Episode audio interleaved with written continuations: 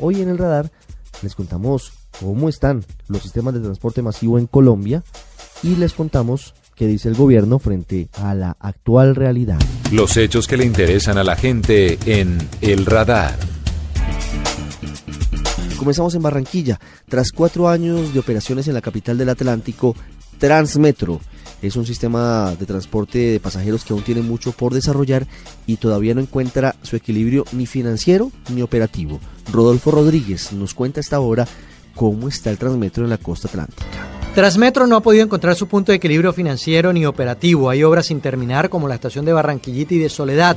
Son más de 80 los buses que están en mantenimiento. El sistema opera con 169, es decir, un 60% de la flota proyectada y transporta en promedio 106 mil usuarios diarios, cuando debería ser como mínimo 220 mil. Así ven los usuarios a Transmetro. Tiene sus deficiencias como todo, pero un medio de transporte común y corriente. Pues ha afectado muchas partes, muchas, muchos sectores, porque por lo general a veces uno no encuentra un bus en el cual uno desplazarse correctamente al lugar donde uno va, pero de resto bien. Eh, bueno, un servicio que va mejorando cada día y bueno, esperamos más. Bueno, el tiempo de los buses, el tiempo. Para el gerente de Transmetro, Manuel Fernández, para lograr el equilibrio operativo y financiero del sistema se requiere por parte de los operadores que pongan a funcionar la totalidad de la flota y financieramente se requiere el cumplimiento de la reestructuración de rutas establecidas como plan de choque, entre otras medidas. Hay 81 buses fuera del sistema, buses que están sin reparar en el portal de Soledad. Y por otra parte hay transportadores que son los mismos socios de Transmetro, quejándose y rechazando estudio del área metropolitana que busca retirar la competencia de esos buses tradicionales de la zona de influencia del sistema Transmetro. La alcaldesa de Barranquilla, Elsa Noguera, dijo que el gobierno nacional tiene listos para girar 77 mil millones de pesos que se necesitan para equilibrar financieramente el sistema. Una estrategia de choque que era buscar liquidez a través de devolverle el 19% de la tarifa, con, descontando eh, chatarrización e infraestructura. Lo segundo es reestructuración de rutas para aumentar el número de pasajeros en mediano plazo. O sea que este año eh, debemos lograr, si no llegamos a los 220, logramos un número mayor. Finalmente, además de los recursos, el Transmetro requiere de la integración con el transporte colectivo de pasajeros, la finalización de las obras pendientes en los portales y mayor número de buses para transportar a más de 220 mil pasajeros diarios que son necesarios para mantener en funcionamiento el sistema masivo de transporte de Barranquilla. En la capital del Atlántico, Rodolfo Rodríguez Llanos, Blue Radio. Vamos ahora al occidente del país. La inconformidad de los usuarios del transporte público en Cali hace evidente los problemas del masivo integrado del Millo. Ese sistema todavía no logra reemplazar completamente al antiguo servicio de transporte urbano en esa ciudad. Hugo Mario Palomar, desde la capital vallecaucana, nos explica por qué el mío no ha podido rodar como todos los caleños quisieran. Gracias Ricardo. Después de cinco años de operaciones, el masivo integrado de Occidente, más conocido en Cali como MIO, atraviesa por una grave crisis financiera que no le permite satisfacer las necesidades de los usuarios del servicio de transporte público en esta ciudad. La operación del MIO fue concesionada a cuatro empresas privadas que aún no han logrado movilizar los 650 mil pasajeros diarios que les permitiría llegar a un punto de equilibrio económico. Según Sebastián Nieto, gerente de Unimetro, uno de los cuatro operadores, la culpa es de Metro Cali, entidad pública responsable del diseño, la infraestructura y la administración del sistema. Nosotros trabajamos en un contrato de concesión con el Estado que es totalmente deficitario a causa de los incumplimientos del gobierno en materia de implementación, tarifa e infraestructura. Estos perjuicios han llevado a que el sistema opere con el, un déficit del 50%. Eso quiere decir que a nosotros el gobierno Metro Cali no nos paga sino el 50% de las tarifas que licitamos. Entonces recibimos un ingreso que no nos permite costear la operación. El presidente de Metro Cali, Luis Fernando Sandoval, le devuelve la responsabilidad del fracaso del mío a los operadores. Los acusa de no cumplir con los contratos y de prestar un servicio a medias, solo con el 50% de los 950 buses que hoy deberían estar en las calles de la ciudad. Se están pidiendo unos reconocimientos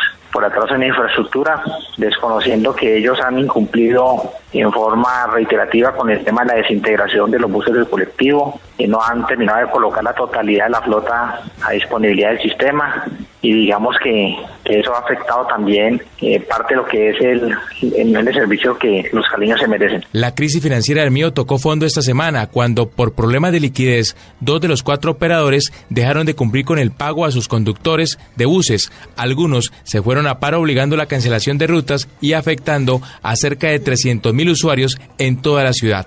Janet Rodríguez, vocera de los trabajadores. Hasta ahora nadie nos ha dado la cara. Sí se habla de un acuerdo con un capitalista, con un alguien que quiere venir a, comprar la empresa, pero nosotros no tenemos conocimiento de ningún documento. Los retrasos en la construcción de vías, estaciones y patios por parte de Metrocali y la escasa flota con la que los operadores prestan el servicio no ha permitido que el mío llegue a toda la ciudad. Por esta razón, la piratería y el mototaxismo se han convertido en una alternativa de transporte en muchos barrios de Cali. En Pereira, ciudad de la que hablábamos hace algunos minutos, el sistema de transporte masivo no está funcionando al 100% en los últimos dos años, ni siquiera ruedan algunos buses por las vías expresas. Este modelo de buses contratados y el número de pasajeros que se movilizan por ese sistema ha disminuido, afronta crisis el sistema de transporte masivo en esta capital de Risaralda, desde donde nos informa Freddy Gómez. El sistema de transporte masivo en Pereira se llama Megabús. Tiene una tarifa de 1.700 pesos, una de las más caras del país. Sus conductores aseguran que les han llegado a deber hasta tres quincenas. Muchos de ellos ya no tienen créditos, les han cortado los servicios públicos e incluso han tenido que prestar altas sumas de dinero para poder mantener su hogar. Así lo asegura Darío Castrillón, uno de los conductores. Estructurar el sistema como tal, porque no está funcionando en ciudades pequeñas de menos de un millón y medio de habitantes, no está funcionando. Y fuera de eso es buscar que a través de toda esa reestructuración, si, si hay que subsidiar alguna parte de ese sistema, se subsidie, porque realmente se necesita. Las empresas que más han tenido problemas en su servicio ha sido Promasivo, de los mismos dueños del Deportivo Pereira, del director Álvaro López. Esta empresa acaba de ser intervenida por parte de la Superintendencia de Puertos y Transporte. Asegura Juan Carlos Valencia, director del área metropolitana, que la empresa no va a desaparecer, pero que sí llegarán nuevo gerente, pues además han sido removidos 10 personas de la junta directiva. Debo darle un parte de tranquilidad al área. Megabús continúa operando de manera normal y en todo caso, al final se mantiene Promasivo como operador de la cuenca de Cuba. Habrá que esperar que Promasivo apele, tiene 10 días para apelar, que habrá que escuchar su argumento y después el tiempo que demora la Super en evaluar los argumentos de Promasivo. Al final se decidirá si hay una nueva, junta que nombra un nuevo gerente de Promasivo y este hace todo un proceso de reestructuración o continúa la misma. Aseguran los conductores que con esta medida se puede garantizar que les van a pagar su sueldo y que además van a llegar nuevos buses, pues actualmente hay una carencia de cerca de 20 rutas alimentadoras y cerca de 17 buses articulados. Así lo asegura Juan Pablo Cárdenas, uno de los presidentes sindicales. Nosotros esperamos que con esta intervención del gobierno nacional se implante el sistema integrado de transporte público en la ciudad de Pereira, que es lo más importante y es el salvamento a todos los problemas que tiene el transporte masivo en la ciudad de Pereira. Megabús se moviliza entre Dos Quebradas y Pereira. Actualmente no se está cubriendo las rutas en un 100%, solo en un 70%. Para el gobernador de Risaralda, Carlos Botero, la solución está en integrar el transporte de manera total. Estructurar el sistema como tal, porque no está funcionando en ciudades pequeñas de menos de un millón y medio de habitantes, no está funcionando. Y fuera de eso es buscar que a través de toda esa reestructuración, si, si hay que subsidiar alguna parte de ese sistema, se subsidie, porque realmente se necesita. Megabús presenta serios problemas en los buses, sobre todo en el tema de motor, que no ha pasado las revisiones técnico-mecánicas. Se espera que con estas nuevas medidas se pueda garantizar un servicio al 100% y óptimo para la capital del departamento de Risaralda. Aquí, según el promedio, se mueven cerca de 120 mil pasajeros de manera diaria. Desde Pereira, Freddy Gómez, Blue Radio. En Bucaramanga funciona la Metrolínea. A pesar de que está prestando su servicio normalmente en la capital santandereana, varios son los interrogantes que se hacen los usuarios sobre su servicio. Oscar Gerardo Hernández nos entrega los detalles. Varios de los usuarios de Metrolínea aseguran que están de acuerdo con el servicio que se está prestando. El sistema de transporte masivo cubre el 70% de la capital de Santander y llega también al área metropolitana, a municipios como Florida Blanca y Piedecuesta. En los próximos meses, Metrolínea llegará al municipio de Girón. Sin embargo, Fernando Martínez, especialista en transportes públicos, aseguró que se han perdido varios usuarios por la calidad del servicio. El 44% de los pasajeros formales en el área metropolitana de Bucaramanga se perdieron. O sea, estos, estos pasajeros que eran usuales en el anterior, en el anterior sistema ya están utilizando medios de transporte alternativo. ¿Y esto a qué se debe? Pues en mi concepto de experto en transporte se debe a que el tema de transporte Metrolínea no complace a cabalidad con los requerimientos de estas personas porque en su estructura y en su plan, en su planeación y en su estructura aumentaron los tiempos de recorrido, no se cumple con las frecuencias, no cubre toda la ciudad, no existen los suficientes puntos de recarga, es incómodo y es inseguro. Los estudios muestran que por la falta del cubrimiento en el área metropolitana de Bucaramanga se incrementó el transporte informal, especialmente hacia el municipio de Girón. Así lo confirman varios de los usuarios. Sí, señor, nosotros para llegar a donde vivimos tenemos que coger transporte informal, piratería, porque como no pasa el Metrolínea. A pesar de esta situación, Metrolínea asegura que transporta diariamente 150 mil personas en sus buses. Oscar Gerardo Hernández, Blue Radio. En Bogotá, desde hace varios años se ha dicho que Transmilenio colapsó, que llegó a su nivel máximo. Son impresionantes las filas de personas intentando ingresar a las estaciones y a los buses. Y no hablar ni siquiera de los alimentadores que tienen problemas y también del sistema integrado de transporte que todavía no logra posicionarse como el reemplazo de los antiguos buses urbanos. Daniela Morales nos cuenta cuál es el panorama.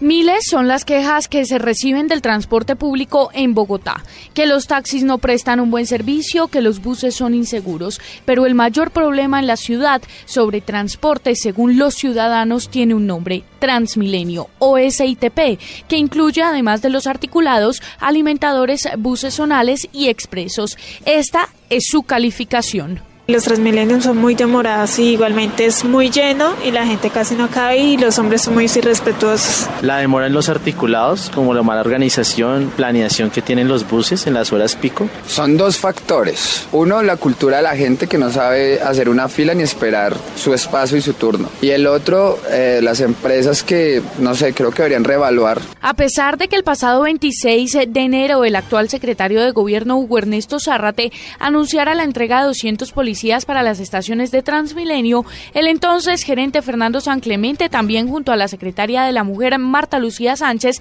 dijeron que habría vagón exclusivo para mujeres. Esto parece no funcionar. Solo el jueves a las 8 de la noche, María Camila Sánchez, periodista de la revista Dinero, fue nuevamente víctima de un acosador sexual en el sistema. Eh, intentando mandar la mano entre las piernas el pánico a mí me consumió en ese momento. No fui capaz de gritar, solamente me retiré porque solamente pensaba de pronto este personaje está armado y me puede hacer algo. ¿Qué pasó con él? Nada, porque según versiones de la joven eh, periodista, al llamar y pedir auxilio al conductor del alimentador, este hizo caso omiso y se fue. Por esto, el secretario de gobierno, Hugo Zarrate, dijo que se han implementado puntos de denuncia dentro de las estaciones y además funcionarios que no atiendan a diferentes llamados serán sancionados. Eh, abrir un proceso disciplinario para el caso de los funcionarios de la, de la alcaldía o de la, del distrito y para el caso de los policías también se abren los procesos disciplinarios correspondientes. Pero esto parece no ser suficiente para mejorar la movilidad y el sistema de transporte en la ciudad.